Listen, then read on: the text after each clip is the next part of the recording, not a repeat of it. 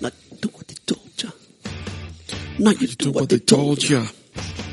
Now you do what they told ya. Now you do what they told you. Now you're under control. Now you do what they told you. Now you're under control. Now you do what they told you. Now you're under control. Now you do what they told you. Now you're under control. Now you do what they told you. Now you're under control. Do what they told you. Now you're under control. Now you do what they told you. Now you're under control. Now you do what they told you. Now you're under control. Those who die are justified for wearing the badge that they chose in white. Justify those who die by wearing the badge that they chose in white. But those who die are justified for wearing the badge that they chose in white. Justify those who die by wearing the badge that they chose in white. Come on! Wee, wee, wee. Luis Don Morelo, fuerza. Free James Coates, hashtag. Ok, ok, ok, ok, ok.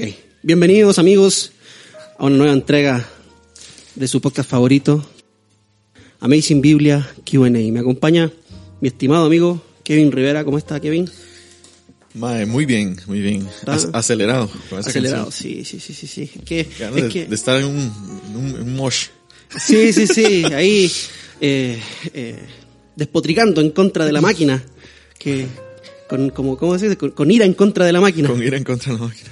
Sí, y, y comenzamos esta, esta nueva entrega, la entrega número 21 de Amazing Biblia Q&A con esta canción porque vamos a hablar sobre un tema un poco delicado. Vamos a comenzar hablando sobre este tema que es un- bastante, bastante delicado y que lamentablemente ah, hay mucha polaridad con respecto a este tema. Sí. Hay mucha, mucha polaridad, muchas opiniones divididas dentro del cristianismo. Y lamentablemente no es como que... eh, A ver, si tú piensas de una forma, eso significa que eres de esta forma. O sea, no es como que puedes tener una opinión distinta simplemente porque tu opinión es distinta. ¿Ok? Entonces, vamos a hablar sobre el caso de nuestro hermano querido, el pastor canadiense de Alberta, James Coates. sí. ¿Quién es James Coates, James Coates eh, hermano Zorro? Eh, bueno, como usted decía, pastor, en Alberta, Canadá. Creo que es de la iglesia Grace Life Church. Life Church. Eh, sí, sí, que por... Hace, hace, un, hace un par de semanas, no, hace una semana, por ahí creo que el, el domingo pasado, eh, bueno, ya él ya había recibido varias como cartas, varios avisos de la, del gobierno local de Alberta, diciéndole de que am, estaban yendo en contra como de, de las lineamientos, en contra de, o lineamientos del COVID, eh, de toda la seguridad, las restricciones y todo esto. Eh, entonces, porque estaban teniendo personas en la iglesia más allá de la capacidad que se suponía que tenían que tener. Entonces, eh, sí, había recibido un montón de, de, de avisos del gobierno local y pues resulta que el domingo pasado ah, él se entregó a sí mismo entregó. ujú, ante las autoridades. Como porque- sacrificio expiatorio. Nah, Sí, porque sabía ya que, que, que le tocaba. sí tenía que. Ajá, entonces, eh, pues básicamente salió esposado de manos y pies Mm, Sí, eso fue muy... am, por supuestamente reunirse. No, no realmente por reunirse, pero por sostener reuniones de Ajá, adoración. Sí, sí, sí. Por, por abrir la iglesia básicamente y que, la, y que los cristianos, las personas que quieran, a- a- que querían adorar al Señor en persona, eh, pudieran ir. Por eso fue que él... eh, Está preso. Sí. O sea, literalmente él, él desobedeció a una orden del gobierno. sí. ¿ok? Y está preso por eso. Ahora la pregunta es, ¿esa orden del gobierno es justa o no es justa? Bueno, vamos a verlo ahora en un ratito. Pero quiero leer el artículo que publicó The Gospel Coalition. ¿ok? Quiero leer porque ahí trae un poco de información y también algunos comentarios. Y quiero leer esto porque en algunas cosas sí estoy de acuerdo y en otras cosas no estoy de acuerdo con The Gospel Coalition.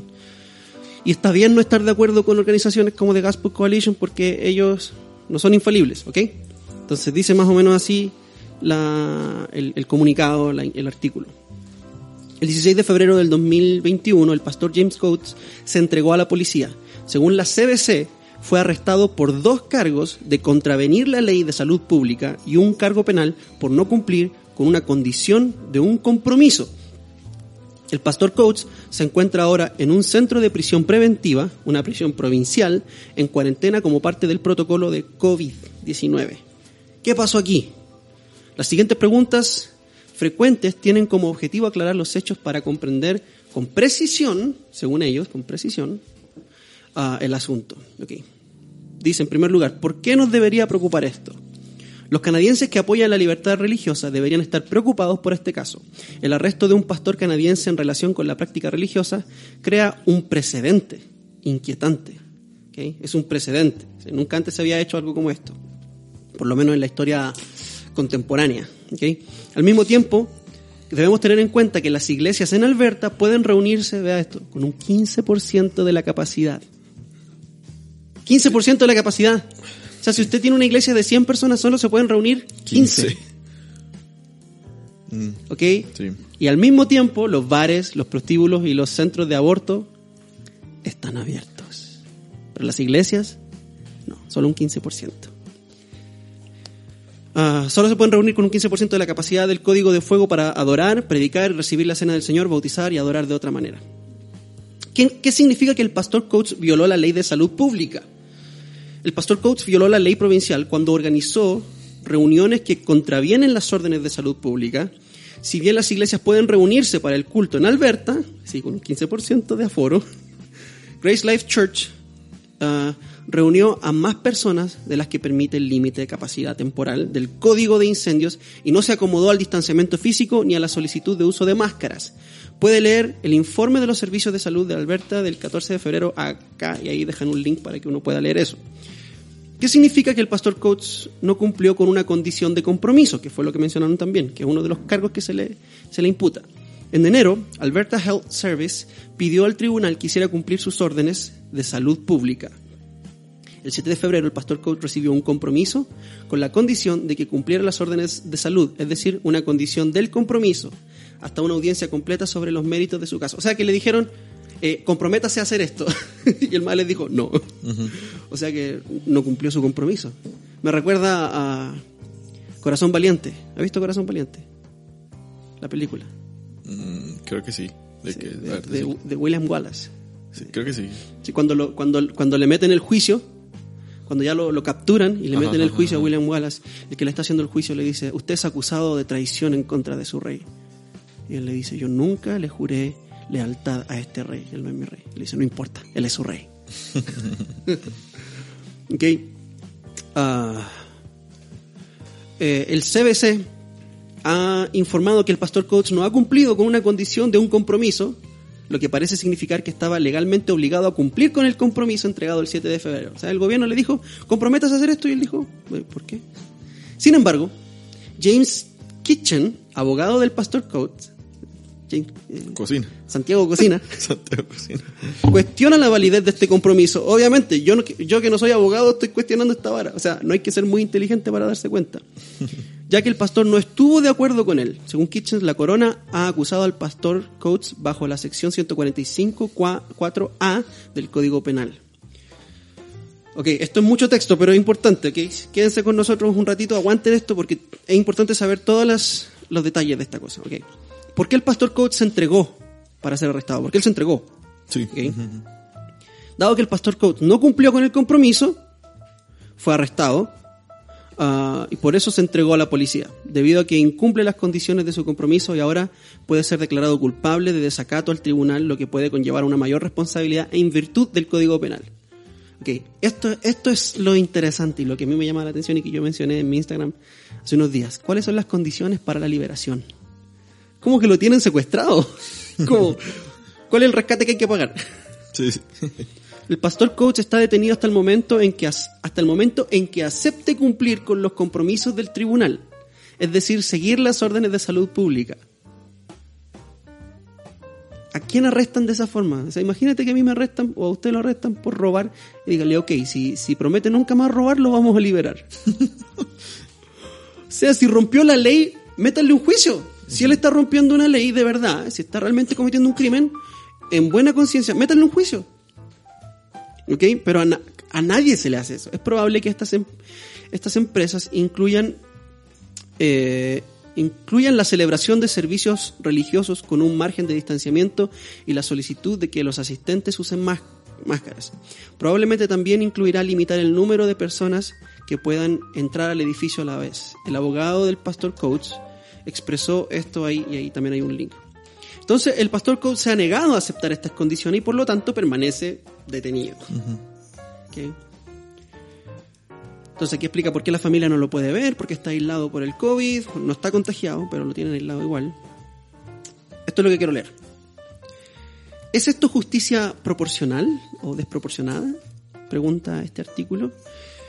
Utilizar los tribunales para convertir esto en un asunto penal es una posible extralimitación. Enfrenta al Estado, enfrenta al Estado de Derecho desprecio por, nuestros, desprecio por nuestros tribunales y nuestros sistemas de justicia, con la libertad de conciencia y religión, utilizando los tribunales como una herramienta para vulnerar estas libertades. Mm. ¿Ok? O sea, es lo que decía Max Weber. Max Weber, que fue un filósofo, un economista, decía, el gobierno tiene el monopolio de la violencia. Ellos tienen el monopolio exitoso de la violencia. Sin embargo, dice esto, y aquí es donde no estoy de acuerdo, sin embargo, es importante reconocer que los propios tribunales son incapaces de limitar o infringir la constitución. Eso es mentira. Mentira, mentira. Los tribunales pueden violar su propia constitución. Y lo han hecho. Lo han hecho aquí, lo han hecho en Chile. Eh, Maduro está de gobierno. Maduro está en el gobierno. ¿Okay? Eh, Evo Morales está en el gobierno. ¿Cómo llegaron? Violando su propia constitución. ¿Es posible violar la constitución de un propio país? Entonces aquí continúa diciendo que debemos apoyar al pastor Coates, porque debemos orar, etcétera, pero en realidad me parece que es una visión bastante ligera, la de, de Gospel Coalition. Ok, Zorro, parte usted. Denos su opinión al respecto y sus comentarios bíblicos, teológicos, filosóficos, sociales acerca de, de lo que usted opina y de lo que quiere decir sobre el pastor Coates. Sí, yo creo que ah, no. Yo creo que esto no es un asunto en el que queda a disposición como de la libertad de la persona. Eh, no es algo como que yo puedo decir, mira, lo hago o, no lo hago. Porque no hay nada en la Biblia que me mande a hacer esto o, hay como una zona gris donde yo puedo estar, no. Como reunirse, dice usted. Ajá, reunirse, ajá, Como iglesia. Presencialmente. Ajá, ajá. Eh, como digo, no, no, no, es, no es una cuestión de, de, de, libertad cristiana, como tal vez otro tipo de cosas, como tal vez reunirse un sábado, un domingo. O sea, mm. no, no hay algo que diga, mira, ustedes tienen que reunirse este día. Lo que dice es que ustedes tienen que reunirse, no necesariamente qué día. Okay. ¿Por qué? Bueno, hay varios versículos en la, en la, en la escritura que eh, manda a, a las iglesias, mandan a los cristianos a, a reunirse con un propósito específico. Ok.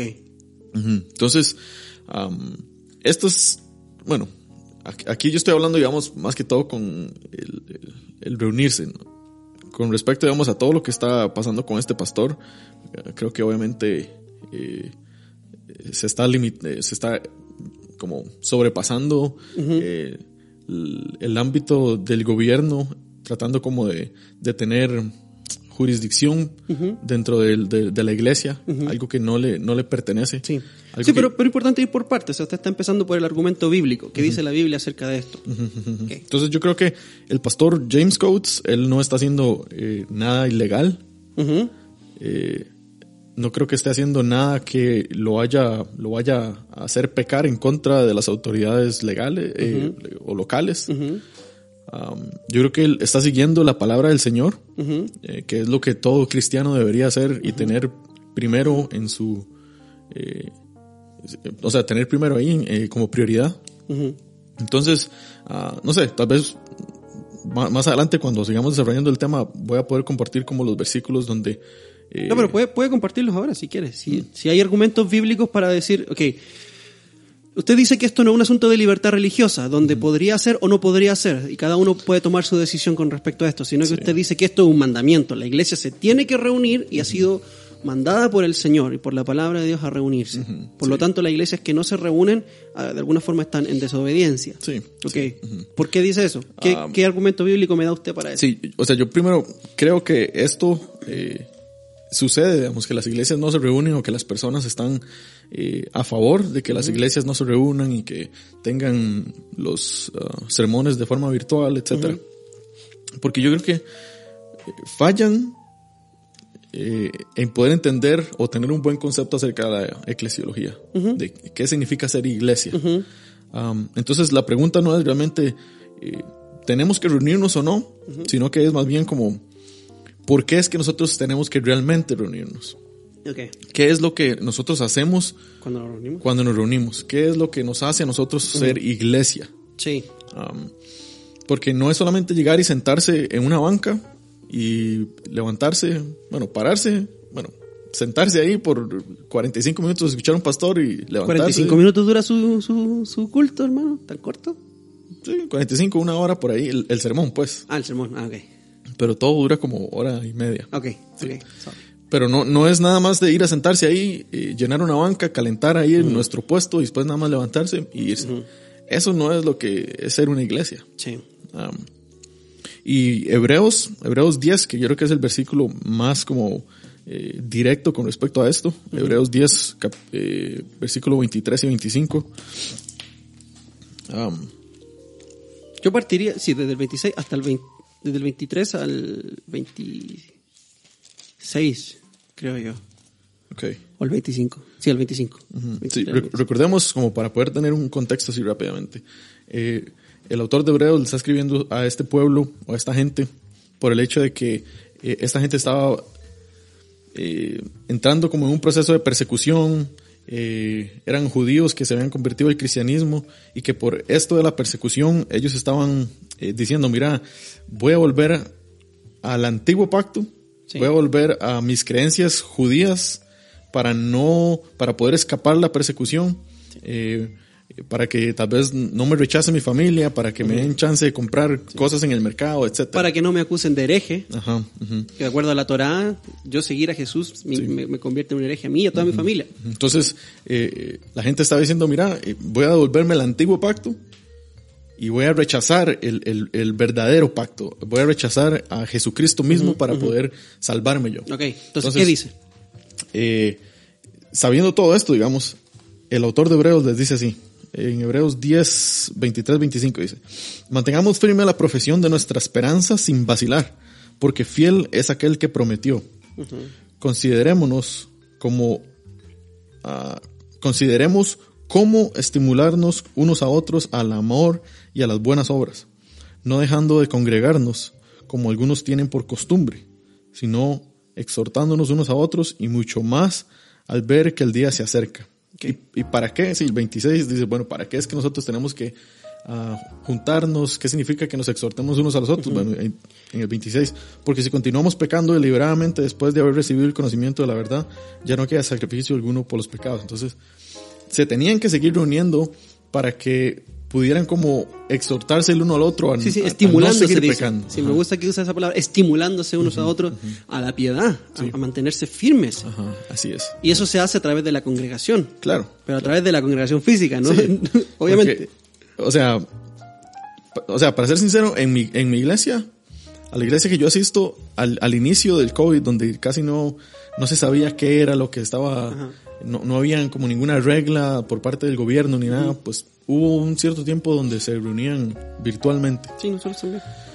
Pero era tan frío, la verdad, porque uno nada más se paraba ahí, abría la camarilla a veces sí. y terminaba la cosa y ya y se iba. Entonces, uh, a veces ni uno ni se levantaba de la cama porque Exacto, le daba sí, pereza. Sí, sí, Entonces, esa no es la, la, manera en cómo, por lo menos aquí Hebreos está diciendo de cómo es que se tiene que congregar la gente y por qué es que se debe congregar. Sí. Ah, uno tiene que, eh, necesita a la otra persona, necesita al, al, otro cristiano para que lo pueda ah, exhortar, lo pueda empujar, estimular a poder eh, seguir siendo fuerte en la piedad, a no pecar. Eh, y es un mandato. Sí. Que es un mandato. Y bueno, voy a dejar que usted siga hablando, pero hay un par de más de versículos que, que, hablan de qué es lo que la iglesia hace cuando se reúne y por qué. Sí. Es que la única manera que se puede hacer que sea valioso, que, que valga la pena, es haciéndolo en persona. En persona, ok. Sí, lo que yo quiero decir es que, hermanos, escuchen esto. La iglesia no es la iglesia a menos que ella se reúna. ¿ok? Usted va a decir, no, pero es que yo soy la iglesia. No, usted no es la iglesia. Sí, Eso es, esa es la bronca. El, cristiano individual no es la iglesia. El cristiano individual es una piedra viva que compone el altar del Señor. ¿Ok? Usted solito, solito no es la iglesia. No hay argumento bíblico para decir yo soy la iglesia, usted no es la iglesia. Usted con otros hermanos juntos, adorando juntos, presencialmente, mirándose a la cara, bendiciéndose unos a otros, escuchándose, cargando sus cargas unos a otros, eso es la iglesia. Por definición, la iglesia, la palabra eclesía, es asamblea. Una asamblea es donde hay gente reunida en un lugar físico. Ok, entonces, por definición, la iglesia no es la iglesia si ella no se reúne. Y mientras no nos estemos reuniendo, no somos la iglesia. Partiendo por ahí. ¿okay? Teológicamente eso es un argumento que podemos dar. Ahora bien, um, ¿qué pasa con este asunto del amor al prójimo, ¿no? Que es que se levante. De hecho, me escribió esta semana una muchacha con su argumento y me parece muy válido el argumento, pero no estoy de acuerdo. Y creo más bien que está equivocada. Um, si me está escuchando, usted sabe quién es. Eh, con mucho cariño le digo, yo pienso que usted está equivocada. ¿Por qué? Amar al prójimo es negarle al pueblo de Dios la posibilidad de reunirse. Amar al prójimo es negarle a aquel que no es salvo la posibilidad de escuchar el mensaje de Cristo, de venir a una iglesia y escuchar el Evangelio y ser salvo. Otra cosa, yo estaba escuchando un sermón del pastor James Coates eh, a finales del año pasado, cuando él hablaba acerca de esto. Él como que lo veía venir. Y él decía, hermanos, todos nosotros somos adultos. Aquí a nadie se le está obligando a venir. Y a nadie se le está obligando a no usar mascarilla. Si usted quiere venir, venga y si usted quiere usar mascarilla, use mascarilla. Pero aquí nadie, nadie está obligando a nadie a nada. Porque somos todos responsables. Ustedes son gente adulta. ¿Ok? Entonces, si yo voy a una iglesia y yo no quiero contagiar a alguien, primero me tengo que asegurar de que no esté contagiado yo. ¿Ok? Primero me tengo que asegurar de que yo estoy sano. Si yo estoy contagiado no voy a ir a la iglesia. Pero yo primero me voy a asegurar de que estoy sano. Segundo, si por casualidad yo soy asintomático y no quiero afectar a nadie, me voy a poner una mascarilla.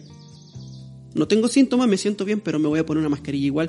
Y también voy a mantener mi distanciamiento social con las personas. Y así los puedo amar. Pero es que aquí hay una, una falacia que se llama la falacia de la falsa, falsa dicotomía, algo así. Que si yo me reúno, entonces no estoy amando al prójimo. Y que amar al prójimo significa necesariamente no reunirse. Yo puedo reunirme y expresar amor al prójimo. Más bien, me reúno porque amo a mi prójimo. O más bien puede no reunirse y de igual manera estar odiando a su prójimo. sí, despreciándolo. Esto es algo que el pastor MacArthur decía. El pastor MacArthur es más viejo, por lo tanto tiene una visión, no pragmática, pero una visión más simple de las cosas. Y él decía, mm, todos nos vamos a morir. Sí. Todos nos vamos a morir.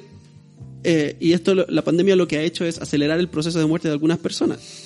Segundo, Dios es soberano. Él tiene los días contados de su pueblo y de cada ser humano que existe en la tierra. Pero tercero, la iglesia es esencial. Porque después de que te mueras, ¿qué va a pasar con tu alma? Y si no hay iglesia proclamando el evangelio, si los, vea, incluso muchas personas que, que son cristianas, que estaban en un proceso de cambiarse de iglesia, ahora ya no pueden ir a ninguna iglesia, porque no son miembros de ninguna iglesia y las iglesias no están aceptando nuevos miembros. Entonces, ¿cómo me va a decir usted que amar al prójimo es negarle a un hijo de Dios la posibilidad de reunirse con otros hermanos? Ahora, quiero dar, quiero dar unos datos. Quiero dar unos datos, porque esto también es importante, la información empírica acerca del COVID en Canadá hasta el día de hoy. Yo estaba, y, aquí tenemos una canadiense aquí que ahorita nos va a dar sus comentarios, pero me puede corregir. Vean, escuchen esto. La población de Canadá, la población total de Canadá, aproximadamente unos 38 millones, 5.238 personas, ¿ok? 38 millones, 5.000 es la población de Canadá. La cantidad de contagiados que hay hasta el día de hoy son 841.000. Eso representa al 2,2% de la población de contagiados. ¿Ok? Es muy importante esto, porque solamente el 2,2% de la población entera de Canadá está contagiada de COVID. De esa población, uh, ah, 786 mil personas se han recuperado completamente. Eso representa el 84,1%. Y las muertes por COVID han sido 21.576. Eso representa un 2,5% del 2,2% de los que se han contagiado. Es decir, un 0,0 y algo por ciento de la población. O sea, un cero exponencial. Es decir, pregúntese esto, hermano. Usted que, usted que está a favor de, de, de, de, la cuarentena y de no reunirse, pregúntese esto. Si hubiera un 0,02,5% de posibilidad de que usted se pueda morir en un accidente de carro yendo a la iglesia, ¿usted va a permitir que el Estado le cierre la iglesia? Incluso si hubiera un 2,5% de probabilidad que usted muera en un accidente de carro camino a la iglesia, ¿usted va a permitir que el Estado diga, no, sabes qué, está muriendo el 2,5% de gente camino a la iglesia, entonces vamos a cerrar la iglesia? ¿Tiene sentido eso o tendría más sentido que nosotros dijéramos, suave un toque Estado, arréglenos las calles? En lugar de impedirnos nuestro derecho como seres humanos y como ciudadanos que tenemos de adorar a nuestro Dios y de expresarnos libremente, en lugar de quitarnos nuestro derecho, ¿por qué no mejor usted hace su brete y nos arregla las calles? Sí. Yo quiero decir algo parecido a esto. Y es de que estas personas que dicen de que no, no debemos reunirnos porque nosotros Ya me enojé. tenemos que amar a nuestro prójimo y de que a la hora que nosotros no, no nos reunimos, estamos, eh, no sé, bajándole el riesgo a, que esta- a que estas personas se mueran de COVID, que ya como nos dimos cuenta que por lo menos en Canadá no es como una cifra que uno diga, wow. Y esta cifra es alta.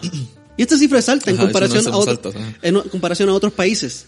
Pero estas personas que dicen esto de que no nos reunamos para que las personas no se mueran, Para amar al prójimo. Ajá. O, bueno, que en última instancia es para que no se mueran. Ajá. O sea, para sí, que no sí, se contagien y no se mueran. Ellos no viven la- su vida de esa manera. No viven consistentes con esto que ellos mismos dicen. Ajá. ¿Por qué? Porque si ellos estuvieran realmente preocupados por la muerte física de esa persona, o de que X persona, sabría de que una de las causas de muerte mayores en el mundo es las, las muertes eh, por ataques al corazón o por eh, las enfermedades cardiovasculares. Entonces, Vamos a hablar McDonald's también. Ajá. si, esa- si estas personas estuvieran realmente eh, preocupadas por la muerte física de X persona. No sé, tendría como alguna empresa o algo que los ayude a ellos, los eduque a, mira, tiene que comer de cierta manera, tiene que hacer ejercicio, mira, no fume, hágala esto, haga lo otro. Pero no, ma, no viven así. O sea, y se han, básicamente se han tragado la mentira. eh, la, o la- se han- la- la narrativa. Ajá, se han dejado llevar por el gobierno es nuestro salvador. Sí. El gobierno es el que sabe qué es lo que nosotros tenemos que hacer. Eh, sí. Entonces no vive de una manera consistente. Sí. Una cosa importante es que incluso el lenguaje ha sido, ha sido algo importante en esta narrativa, porque se le dice la pandemia del COVID. ¿Ustedes saben que el COVID no calza dentro de la definición de pandemia? De hecho, la definición de pandemia se ha cambiado en los últimos Sí, 10 se años eh, para calzar con ciertos eventos. Por ejemplo, ¿se acuerda de la gripe porcina? Sí. La N1H1. H1N1. H1N1, lo dije al revés. Ok, pero la definición pandemia, vea lo que significa pandemia. Viene de pan, que significa todo, y demos, que significa demografía o gente. Ok, la pandemia, si usted va a la RAE, lo que significa pandemia es una enfermedad epidémica que se extiende a muchos países y que ataca a casi todos los individuos o una, una localidad o región. O sea que para que algo sea pandemia tiene que atacar a a una gran cantidad de los individuos, a un alto porcentaje. Y vemos acá que el 2,2% de la población canadiense se ha visto afectada de alguna forma de, de esta pandemia, de esta, de esta gripe. Ah, entonces, obviamente, la narrativa que nos dan desde las noticias es para generar un grado de pánico, para controlar. Entonces, y nosotros nos la hemos tragado, hemos tragado todita, con papas, con mayonesa y con un fresquito de tamarindo. Nos la comimos toda. ¿Ok? Entonces, me parece, ya tengo más cosas que decir, pero me gustaría, me gustaría que Andreita, que su esposa, que es canadiense, Sí. ah, nos quería comentar algo. Entonces, ¿por qué no se acerca el micrófono, Andrea? Coméntenos algo aquí al respecto. A ver. Switch. Cambio en el equipo. Sale el zorro, entra Andrea. Andrea, la van a escuchar, tiene un acento colombiano. Lo que pasa es que ella es colombo-canadiense. Sí, tal vez me van a salir algunos anglicismos porque también a veces mezclo los dos. Está bien, tranquila, no se preocupe. Tome asiento, Andrea. Cuéntenos, ¿cuáles son sus percepciones de usted como, como ciudadana canadiense, como alguien que creció ahí? eh, ¿qué, de, sobre este caso del pastor James? Pues primero que todo, cre- creo que debo pedirle al Señor que hable con mucha sabiduría porque la realidad es que en el momento en que yo me enteré, eh, creo que fue mi hermana, o no mentiras, creo que fue Kevin, o un par de personas que yo escuché que esto había pasado y yo me, me puse a buscar en, en las redes, a ver cuáles eh, canales de noticia en Canadá estaban publicando acerca de esto. La verdad, todas han estado habla- eh, hablando de esta historia, de lo que, de lo que sucedió.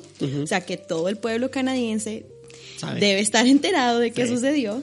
eh, y fue un, no sé, una reacción fea en mí porque por una parte siento tristeza y dolor de que en un país como Canadá, que se supone que es tolerante y que es muy, no sé, Perdóneme, déjeme, déjeme, déjeme decir algo. Dale, dale. ¡Ja! Eso es nada más sí, quería no, decir. eh, pienso igual. Eh, que esto está sucediendo. Bueno, sí, entonces me, me parece triste que en un país como Canadá, donde se supone que las cosas, eh, cuando, por ejemplo, lo que usted estaba diciendo, cuando alguien es arrestado, que se les da un juicio, que se les da por lo menos una, un tratado justo, y pues que eso no está sucediendo por una parte, eso me pareció triste, estaba leyendo un poquito lo que publicó la esposa de este pastor, de que ella no sabía dónde estaba él, pero que ella también se sentía, se sentía orgullosa de su esposo porque él eh, lo estaba haciendo no por no en vano, no por ser rebelde o enfrentar al gobierno, pero porque él tenía una convicción de, lo, de su fe y de la manera en que él quería honrar al Señor. Eso, eh, por otro lado, me, me inspiró pasión por el Evangelio, porque yo dije, wow, eh, desafortunadamente muy pocas veces en Canadá yo he visto este tipo de, de amor hacia el Señor. Sí, de convicción. Ajá, de convicción. Entonces yo, por otro lado, me sentí apasionada e inspirada. Y creo que la, la reacción más fea que tuve yo fue de vergüenza. De vergüenza porque conforme la historia iba eh, siendo, no sé, como pasada, como teléfono roto, cada cristiano, cada comunidad cristiana compartiendo, ay, escuchaste lo que pasó en, en Canadá, eh, lo que yo no veía era cristianos canadienses comentando al respecto. Ok. Y ni siquiera comentando como, ah, mira, esto sucedió. O sea, ni siquiera eso he visto yo. En- O sea que ni siquiera lo- la igle- o los cristianos canadienses ni siquiera se han pronunciado al respecto del tema. Sí, y si lo han, es como, nosotros no somos ese tipo de cristianos, nosotros sí respetamos la ley. Ok. Y de cierta forma como, no sé, igual con esa cultura de tolerancia, como dando un comentario, tal vez no diciendo mucho, pero al no decir nada, diciéndolo todo, de su Ujú. Sí, sí, postura sí, acerca de esto. Sí, sí, el, el no hacer nada ya es tomar una decisión, ¿no? Exactamente. Es tomar una parte. Ajá. eh, y pues me entristece porque, porque yo lo pienso de esta manera. Si esta misma noticia de que un pastor se ha metido preso sin juicio, separado de su familia, sin contacto, por haber abierto la iglesia, y pongámosle que esto es un pastor en la India o en la China, ¿cuál sería la reacción de los cristianos? Sería, aleluya, qué pastor más Sí, sí, sí. valiente, Sí. oremos por él. Pero como es en un país donde Occidental. occidental, donde el gobierno se ve no como un gobierno dictador, no un gobierno musulmán, no un gobierno comunista, pero un gobierno que supuestamente tiene nuestros mejores intereses, eh, y porque se nos ha educado de que el, lo que nosotros valoramos sobre todas las cosas es la tolerancia, la reacción es opuesta. La reacción es no queremos ser asociados con ese, ese tipo de, de cristiano. Y eso para mí es algo vergonzoso, porque la verdad es que, ¿cuál es la diferencia? ¿Cuál es la diferencia? Tal vez usted no está de acuerdo con de que hay supuestamente ciertas personas en la congregación no usaban máscara. Ok, tal vez usted no esté, no está de acuerdo, pero es un hermano en Cristo. Es un hermano en Cristo que no está siendo preso por haber, no sé, como los casos que ustedes habían dicho, eh, porque o no está haciendo, no tiene mala fama porque adulteró, no tiene mala fama por haber pecado de una forma, o sea, por haber pecado, Sí. pero que ahorita tiene mala fama por haber abierto la iglesia, Sí.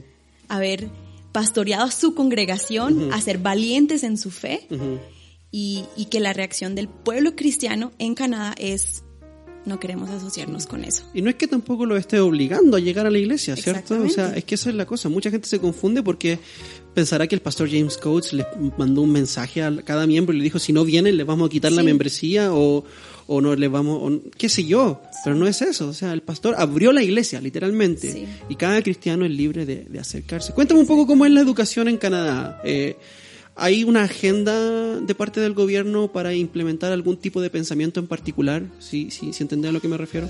Sí, absolutamente. El, es una cultura demasiado secular y posmoderna, donde cualquier cosa que se considere anticuada eh, no es relevante. Y entonces, eh, hasta los cristianos yo creo que crecen con esta perspectiva de que eh, si yo quiero argumentar acerca de mi fe o quiero presentar mi fe, no puedo hablar de cosas que las personas en su mente ya han, ya han decidido que no son relevantes. La Biblia, eh, historia de la iglesia.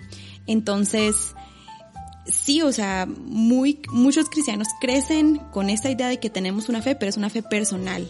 No voy a compartirlo con nadie porque la cultura es secular y yo no quiero quebrantar algo que, que es cultural. No es aceptable. ¿Sientes que la cultura, Ajá. la cultura y la tolerancia son un ídolo en Canadá?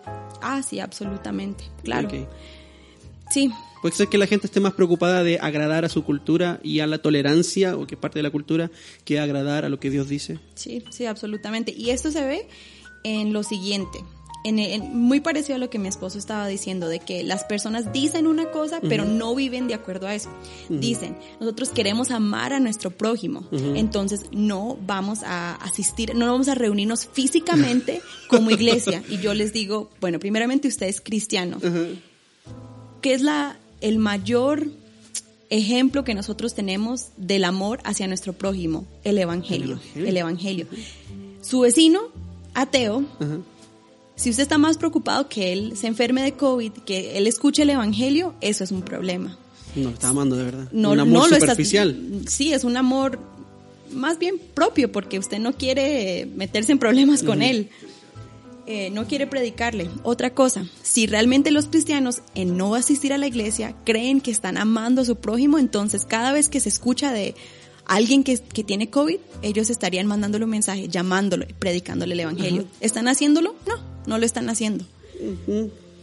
Eh, y otra cosa es que las personas al no asistir a la iglesia creen que, bueno, pues estamos amando a nuestro prójimo de otras formas, entrando en una llamada de Zoom, orando, lo que sea. Ok, no estoy diciendo que eso sea malo, para nada. Pero si el simple hecho de que la iglesia no se esté reuniendo, entonces la iglesia probablemente tampoco está eh, saliendo a hacer los ministerios que solía hacer antes de la no- pandemia. No está visitando a los enfermos, no, No. está haciendo ministerio con, con los indigentes, Ajá. no está haciendo ministerios con madres solteras, no está haciendo todo lo que debería estar haciendo como, como iglesia. Exactamente. Y la verdad es que todos esos ministerios se dan a raíz de que la iglesia se reúna. Porque una iglesia que se reúne es una iglesia, bueno, por lo general saludable, que tiene un punto de partida para poder amar a su prójimo, O sea, para poder es lo más básico para ser iglesia. Exactamente. Entonces, tal vez para muchas personas dicen, pero, o sea, es algo superficial. ¿Por qué vas a arriesgar la vida de los demás para sentarte en un edificio con ellos? Pero la verdad es que eh, la realidad es que eso se ve afectada en todas las maneras en que los cristianos antes servían a sus comunidades, porque con solo no asistir a una iglesia los domingos, o sea, si, si no pueden hacer eso, que en, en Canadá un sermón por lo general en la iglesia dura 20 minutos, es súper, súper corto. O sea, mucha gente va al mall, va a comer a un restaurante, dura mucho más exponiéndose a otra gente, pero Sí. no puede sentarse a la, en la iglesia a escuchar un sermón, a reunirse con sus 20 hermanos, minutos. a animarlos. 20 minutos es algo súper inconsistente y eso a mí lo- es lo que me da vergüenza. No vergüenza de como de que, uy, quiero rechazar esa parte cristiana, pero vergüenza de que ¿Dónde están los cristianos? ¿Dónde está el apoyo de, de los hermanos y las hermanas en Cristo que tiene James? Y, y yo no sé cómo se puede estar sintiendo él y su familia. Eso es lo que me entristece, de que, se, que más bien sienten que los que deberían estar diciéndole buen trabajo. Nosotros tal vez no tenemos la valentía de hacerlo, pero buen trabajo. Y más bien le están diciendo qué vergüenza. Sí. Eso es muy triste. Muchas gracias, Andrea, por Sí. su comentario. Es de mucha ayuda eh, escucharla a usted de- desde, su perspectiva como canadiense y que conoce la cultura, porque nosotros hablamos desde afuera, obviamente, y hablamos desde lo que la, la escritura nos da, o desde la autoridad que nos da la escritura. Eh, tener su perspectiva es súper importante para los que estén escuchando en este momento. Y como siempre les decimos, si ustedes, ustedes pueden perfectamente no estar de acuerdo con nosotros y todo bien, ¿ok? Nos pueden decir cosas en los comentarios, nos pueden dar sus comentarios, sus objeciones, todo lo que quieran. Incluso nos pueden insultar. Pueden dejar de escucharnos si quieren también, si no les parece que estamos hablando la verdad. También, ¿ok? El punto es que nosotros tenemos una convicción que procede de la escritura. Sí, sí. Tenemos una convicción que procede de la escritura y eso, al igual que el pastor James Coates, no lo vamos a cambiar. No lo vamos a cambiar jamás. Eh, porque ahora quiero que hablemos un poco, Zorro, sobre la persecución de la iglesia. Creo que este episodio solo lo vamos a dedicar a esto. ¿Ok? Ok. Quiero que hablemos un poco sobre la persecución de la iglesia. Porque ahora estábamos hablando y resulta que yo me estaba dando cuenta, estoy estudiando, yo tengo mi librito ahí de la historia del cristianismo de Justo González, que se lo recomiendo. En la historia de la iglesia casi nunca se le ha perseguido a los cristianos por ser cristianos, propiamente tal. Mm. Casi nunca se les ha perseguido por, eh, por llevar el nombre de Cristo, propiamente tal, sino que han sido acusaciones relacionadas a rumores y a prácticas de los cristianos. Mm, sí. Entonces no sé si usted quiere comentar con respecto a eso, porque yo también quiero leer algunos eh, algunas secciones de lo que dicen algunos historiadores, Tácito por ejemplo, y lo que se menciona en la historia del cristianismo del primer siglo y las persecuciones por parte del Imperio Romano. Entonces, si quiere usted mencionar algo al respecto. Mm, algo, algo interesante, la verdad, es que cuando estaba leyendo un poquito acerca de la historia de, este señor, de James, normalmente o esto es como un patrón, no digo que siempre va a suceder así, pero es un patrón que en la historia de la iglesia hemos visto, que es un patrón que también en las escrituras eh, lo, lo, demuestra, de que cada vez de que hay una persecución, la iglesia en vez de debilitarse, el Señor por, por, su gracia, por medio del Espíritu Santo, la fortalece. Y de alguna manera la gente, hay como un avivamiento y la gente crece más, se vuelve más fuerte. algo, algo parecido eh, sucedió este domingo, y, o sea, ha pasado una, una semana nada más de, de, todo este incidente con este señor. Pero estaba leyendo un nuevo reportaje de que eh, ayer en la iglesia de, de Grace Life, de, que creo que es de Edmonton, en Alberta, la gente no cabía. Era, dice que desde hace mucho tiempo fue el, el primer domingo donde la gente tuvo que quedarse afuera, donde gente, los, los diáconos le dijeron a la gente, no, no pueden entrar ya, porque la capacidad eh, de las normas, digamos, de incendio está eh, superada, entonces no, no, queremos tener otra bronca, digamos, con otra. Entonces gente afuera de, en el parqueo tuvo que ver la iglesia eh, por video. Y es, es, es interesante porque, como digo, es un, un patrón que vemos en la escritura, por ejemplo, en Hechos 7, después de la muerte de Esteban, entrando ahí en el capítulo 8, dice que una gran persecución se dio y que hizo eso, eso hizo que los discípulos salieran de Jerusalén, fueran a Judea, fueran a Samaria a seguir predicando el, Evangelio. Y así lo vemos, así lo vemos por, eh, en varias partes de la escritura. Y no solamente en la escritura, sino que la historia de la iglesia es, es bien uh, evidente eso, de que la persecución hace de que nuestra fe realmente sea probada y de que esa fe eh, contagie a otras personas. Sí. Ah, hace que, nuestra fe se vuelva cada vez más fuerte y, que realmente pongamos nuestras raíces en, Jesús, en su esperanza, en, las, en sus promesas. sí, y, espero, espero que eh, esta vez con, con la iglesia de Edmonton no sea la excepción. Que no sea solamente de un domingo puro emocionalismo. De que, se produzca algo que, que, perdure con el tiempo. Ajá, que, que podamos ver un avivamiento en esta Sí, en, gloria al este Señor. Amén, amén. Sí, yo, yo me uno a eso, eso que tú dices. Realmente la presión ha, ha venido para sacar de nosotros lo que realmente somos. Porque yo no creo que pueda existir un solo cristiano verdadero que esté contento con reunirse a través de Zoom. un cristiano verdadero, un hijo de Dios que ha sido restaurado, renovado y que conoce y entiende lo que es el cuerpo de Cristo, jamás va a estar conforme. o sea, le pregunto a usted que está escuchando, ¿usted estaría contento con tener una relación con su esposa, con su esposo solamente a través de Zoom? Qué bueno, sí. ¿Estaría, ¿Estaría contento con eso? ¿No, cierto? Yo creo que no, yo jamás. A mí me dan esa condición para relacionarme con mi esposa. Prefiero morir. Prefiero morirme, prefiero dejar de existir antes de que mi relación con mi esposa sea solamente virtual. Pero por alguna razón, a muchos le ha venido como anillo al dedo esto, porque en realidad manifiesta lo que realmente no son, salvos. ¿ok? Y estoy hablando con dureza, pero honestamente, hermanos que me están escuchando, yo quiero, quiero, quiero animarles. Quiero leer algo, porque hace un rato les dije que los cristianos en la historia casi nunca han sido perseguidos por ser cristianos. ¿A qué me refiero con esto? La primera persecución de la historia del cristianismo fue la persecución de los judíos, ¿cierto? Cuando los judíos comenzaron a perseguir a los cristianos. ¿Por qué los perseguían? ¿Por qué los mataban? No porque eran cristianos, sino que porque los acusaban de herejes. ¿okay? Los acusaban de herejes y eso tenía una implicación, porque en la ley decía que si alguien cometía herejía o si alguien llevaba al pueblo a adorar a otro Dios, um, esa persona tenía que morir. Entonces, bajo la acusación de que los cristianos llevaban al pueblo a adorar a un nuevo Dios, a Jesús, los acusaban y los perseguían y buscaban la forma de matarlos.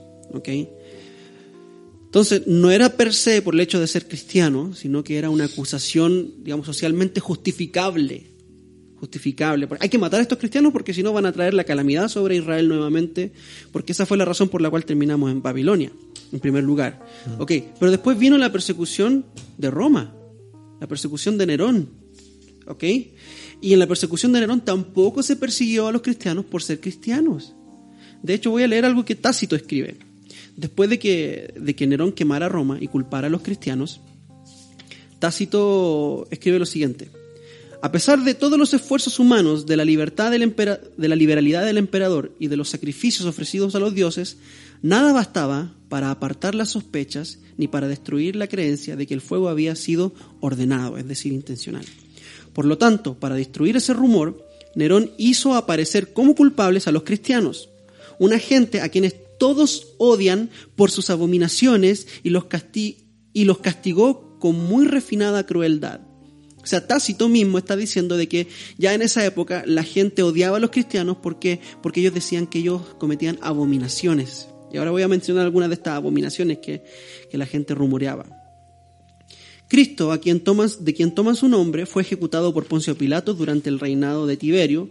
Detenido por un instante, esta dañina superstición apareció de nuevo, no solo en Judea, donde estaba la raíz del mal, dice Tácito, sino también en Roma, es el lugar donde se dan citas y encuentran seguidores todas las cosas atroces y abominables que llegan desde todos los rincones del mundo. Por lo tanto, primero fueron arrestados los que confesaron ser cristianos y sobre la base de las pruebas que ellos dieron fue condenada una gran multitud, aunque no se les condenó tanto por el incendio como por su odio a la raza humana. Que esta era la acusación que se le hacía a los cristianos en el Imperio Romano. Ellos odian a la humanidad. Ellos odian a la humanidad.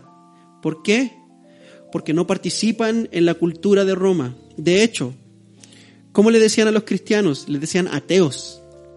Y los odiaban por ser ateos. ¿Por qué? Porque adoraban a un Dios invisible y solo a uno. A diferencia de los romanos que adoraban a todas sus imágenes y todos estos dioses. Entonces, más adelante, eh, hubo otro emperador, el emperador Trajano. Bueno, Domiciano después apareció y Domiciano también persiguió a los cristianos ¿Por qué? Porque Domiciano quería traer nuevamente las costumbres romanas y el cristianismo era un obstáculo para Domiciano. Y también realizó una persecución fuerte en nombre de qué? En nombre de la ciudadanía, en nombre de, la paz social. Se les prohibía a los cristianos reunirse. Eh, otra cosa, Trajano. Trajano también persiguió a los cristianos bajo acusaciones anónimas. Mantenía más o menos la misma línea de Domiciano de querer restaurar el orden o, las costumbres romanas de la adoración pagana y todas estas cosas. Claro, el cristianismo se comenzaba a expandir, la gente ya no compraba la carne, eh, sacrificaba los ídolos, ya no participaba en, en orgías y no participaba en este tipo de cosas. Entonces, ¿qué pasaba? no se les podía perseguir a los cristianos por ser cristianos, pero si alguien, si yo por ejemplo acusaba al zorro de ser cristiano, el gobierno lo llevaba preso y le preguntaba, ¿usted es cristiano? Y el zorro decía, sí, soy cristiano. Entonces el emperador le decía, ok, usted tiene que dejar de ser cristiano a partir de ahora porque no nos conviene. Y si el zorro decía que no, entonces le metían un juicio por insubordinación. le metían un juicio por rebeldía en contra del imperio. ¿Me entendés? Entonces, los cristianos nunca han sido perseguidos por ser cristianos necesariamente, hermanos. Lo mismo pasó con Marco Aurelio. Marco Aurelio le echó la culpa a los cristianos de que de, cuando él tomó el poder hubo muchas invasiones y también hubo eh, inundaciones. Entonces Marco Aurelio, el, el, gran filósofo del estoicismo, uh, Marco Aurelio decía, es culpa de los cristianos, porque los cristianos en su adoración a este Dios Jesús han traído la ira de los dioses sobre nosotros. Entonces los perseguían y los mataban. Y Domiciano mató a muchos cristianos, hermano, y muchos cristianos. Yo los animo a que busquen la historia. Eh, ¿Dije Domiciano o Marco Aurelio? Marco Aurelio. Marco Aurelio. Sí, mató a una hermana que se llama Felicidad. Busquen la historia de la viuda Felicidad y de Perpetua. ¿Ok? Yo tengo toda esta historia acá en mi libro. Tengo el libro de la historia del cristianismo de Justo González. Una vez que comencemos a leer la historia de la iglesia, nos vamos a dar cuenta de que este caso del pastor James Coates obedece al mismo patrón. Sí. No se está persiguiendo a James Coates por ser cristiano, entre comillas. Se está persiguiendo por no amar al prójimo. Se está persiguiendo por no obedecer las normas sanitarias. Se le está persiguiendo por hacer algo que está, que el, que el, imperio va a decir, bueno, es lo mismo, que el gobierno está prohibiendo. ¿Para qué? Para proteger a la ciudadanía. ¿Sabe un toque, hermano? En primer lugar, esta enfermedad no es tan, no es tan mortal. ¿Ok? Segundo, él está obedeciendo al Señor. ¿Ok? Y el gobierno lo está persiguiendo con una justificación que hasta nosotros mismos, muchos cristianos, se han comprado. Sí. sí. ¿Usted, ¿Usted, tiene ahí un libro? Sí, tengo un, libro acá, pero eh, es el, el, libro de los mártires de John Fox. Ah, ya lo he mencionado muchas veces. Sí. Eh, habla, sí, eh, habla acerca de las historias, digamos, desde, desde la primera persecución y hasta um, las persecuciones en el siglo XXI. Eh, y sí, es bastante explícito. Hay una parte donde eh, durante el, eh, el, emperador Trajano, un, un escritor romano que se llamaba Plinio, Plinio, sí. le decían el joven, él le escribe lo siguiente con respecto a la a la persecución de los cristianos y todo. Básicamente los cristianos los perseguían porque sí, nada más. sí, sí, sí. Alguien acusaba a alguien de ser cristiano. No, tenía ningún motivo. Y este señor eh, le escribe una carta a Trajano ah, diciéndole de que, mm, dice, asegurándose de que había de muchos, eh, voy a leer una parte aquí nada más, dice.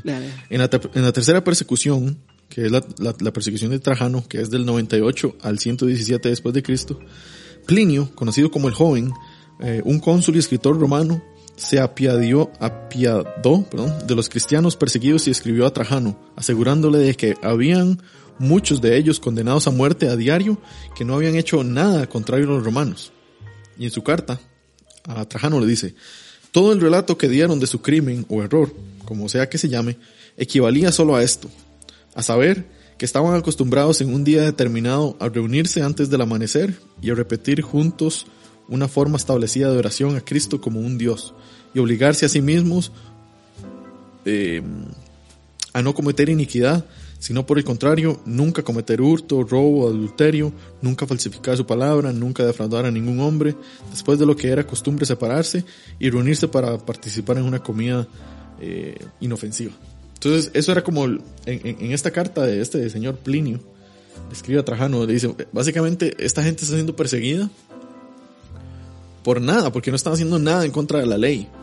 Ah, y, si son perseguidos, tal vez a veces son por falsas acusaciones, ah, o porque tal vez malinterpretan algo que esta gente está haciendo, ah, que tal vez les decían de que, eh, porque se llamaban hermanos, entonces tal vez estaban teniendo relaciones eh, como de incesto, ah, o que tal vez eh, practicaban canibalismo, porque decían que comían la sangre y, y la carne de Jesucristo, y por eso también los perseguían. Entonces, como dice usted, los cristianos nunca o muchas veces no los han perseguido por el simple hecho de ser cristianos. En gran, por- en gran parte de la historia nunca han sido perseguidos por ser cristianos. Sí, Puede que haya, sido, haya habido algún momento en la historia en que hayan sido perseguidos por ser cristianos, pero en general no lo es así. delante de la, de la sociedad siempre son los mentirosos, Ajá. siempre son los caníbales, Los caníbales. siempre son los, los que sostienen relaciones sexuales eh, ilícitas. ah, o, o sea, siempre, de- delante de la sociedad los cristianos que son martirizados no, no quedan como mártires, no quedan como el, el héroe, por decir así. No, no es noble. Ajá, sino que es, lo matan por ser la escoria, básicamente, por ser lo malo de la, de la sociedad, por ser lo que, lo que hace que la cultura se vaya abajo. Sí, lo desobediente, Ajá. lo rebelde. Y eso es básicamente lo que yo creo que, si esto no para con el pastor James, eso es lo que, es la fama que él va a tener enfrente de la sociedad, de ser el pastor que desobedeció las órdenes eh, o las restricciones del COVID y que por él mucha gente murió. Algo así. Exacto, exacto, exacto. Entonces, eh, sí, Sí. es triste, es triste. Para, para terminar, esto ya lo hemos hablado, ya lo hemos hablado. Pero, bueno, antes de terminar, lo que usted está diciendo es súper, es súper importante, es súper importante. Porque el mundo odia a Cristo. Y los que estén escuchando esto, hermanos cristianos, el mundo odia a Cristo. Y si usted sigue a Cristo, lo va a odiar a usted. Y por más que usted quiera agradarle al mundo, si usted es portador de la imagen de Cristo y de su mensaje, vamos a ser rechazados. Tenemos que esperar eso. Sí. Yo creo que esto de James Coates es el comienzo. El comienzo. Vienen más persecuciones, vienen más acusaciones en contra de los cristianos que quieran reunirse, que traigan la evidencia, como lo hizo el pastor MacArthur. Se le, se le plantó al gobierno de, de- California, le mostró los datos, y los datos, la- los datos empíricos muestran que lo que el gobierno dice en gran parte es una narrativa que, que impulsa el pánico. Y cuando la gente tiene pánico está dispuesta a entregar su libertad. Cuando la gente tiene miedo está dispuesta a entregarle la soberanía al santo y poderoso y todopoderoso gobierno. De hecho, en una de las declaraciones eh, públicas, digamos, que tiene la iglesia um, Life Church eh, en su página web, es interesante porque al final dice que um, no, no la he leído toda, pero es cierta. En- en- al, al inicio dice que al- esta pandemia, o entre, paren- entre comillas, um, lo que va a resultar al final es que la gente básicamente dependa del, del gobierno para poder educarlos, para poder proveer para ellos, para poder darles las como las los lineamientos seguros para, para, saber por dónde caminar, por dónde no, etcétera. Entonces, eh, al final lo que esto crea es una dependencia en el Estado, que eso es lo que el Estado quiere. Sí, exacto. Y eso es lo que, como dice usted, la gente cuando tiene miedo está dispuesta a dar su libertad y haga lo que usted quiera conmigo. Sí, sí, sí, protéjame. Todo con tal de que me proteja. Em, Quiero, no sé si vamos a terminar aquí, pero quiero leer esto. sí, léalo, léalo. aquí vamos a, cerrar. Primera de Corintios 14. Eh, Pablo, con respecto a los dones, diciéndole a la iglesia, bueno, los dones son para edificación de la iglesia. Eh, no es como para que usted se sienta más espiritual ni nada, sino para que todos puedan ser usados y puedan edificar el cuerpo de Cristo. En Primera de Corintios, Pablo le dice a, a esta iglesia, en 14, 26, dice, ¿qué hay que hacer, pues, hermanos? Cuando se reúnan, cuando se reúnan como iglesia, cada cual aporte salmo, enseñanza, revelación, lenguas o interpretación, que todo se haga para edificación. Si alguno habla en lenguas, que hable dos o más, y ahí sigue dando un poquito más de, de lineamientos, digamos, para el orden del culto. Pero el hecho es que cuando ustedes se reúnan, que cada uno comparta al uno al otro un salmo, una enseñanza, una revelación, lengua, un- como quiera hacer- poner lo que dice ahí. ¿Para qué? Para poder ed- edificarse el uno al otro. Cuando nosotros estamos eh, eh, al frente de una pantalla y termina ya el servicio, lo que hacemos es nada más cerrar la computadora, levantarnos e irnos. Pero cuando nosotros estamos, ajá, tenemos a una persona aquí al lado de nosotros, al frente, atrás de nosotros, y el, y el servicio termina, de alguna u otra forma vamos a tener que decirle hola, por lo menos. Sí. Y eso, hermanos, es, es valiosísimo. ¿Por qué? Porque el Espíritu Santo puede usarnos en ese momento.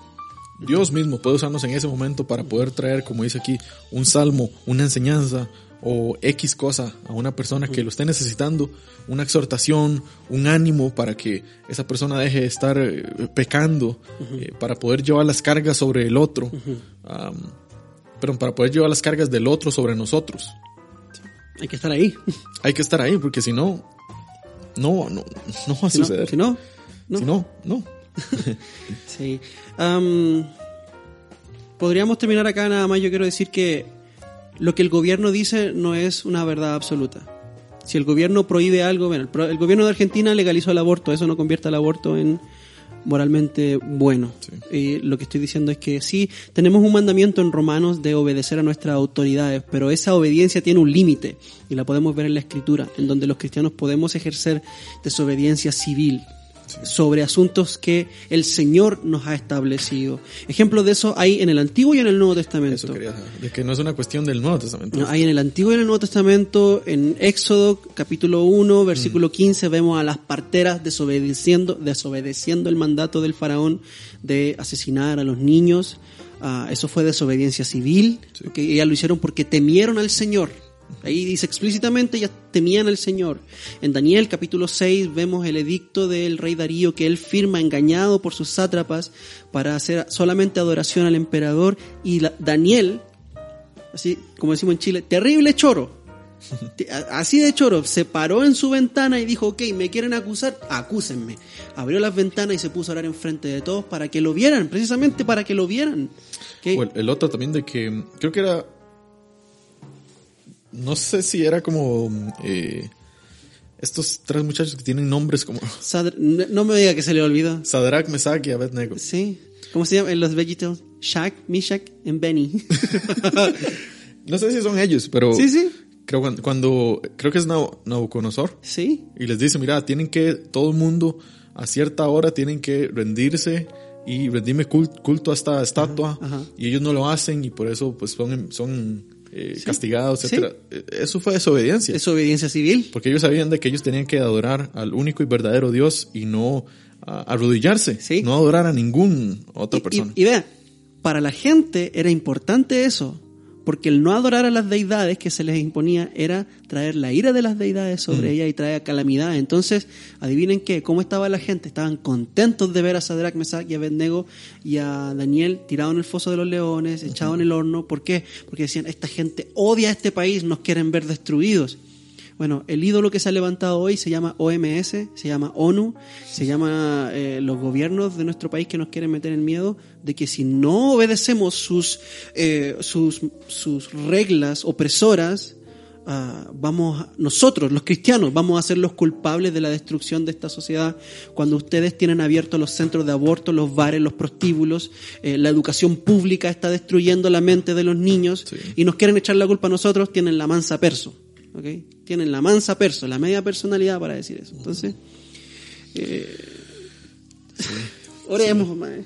Sí, que el Señor nos dé la gracia, la verdad, Sí. para poder eh, amar a, a- a estas personas eh, que, que yo creo que son hermanos. Esto, esto no, no, no es, creo que no es una cuestión de, de que, mira, soy cristiano, no soy cristiano, soy más espiritual o menos espiritual.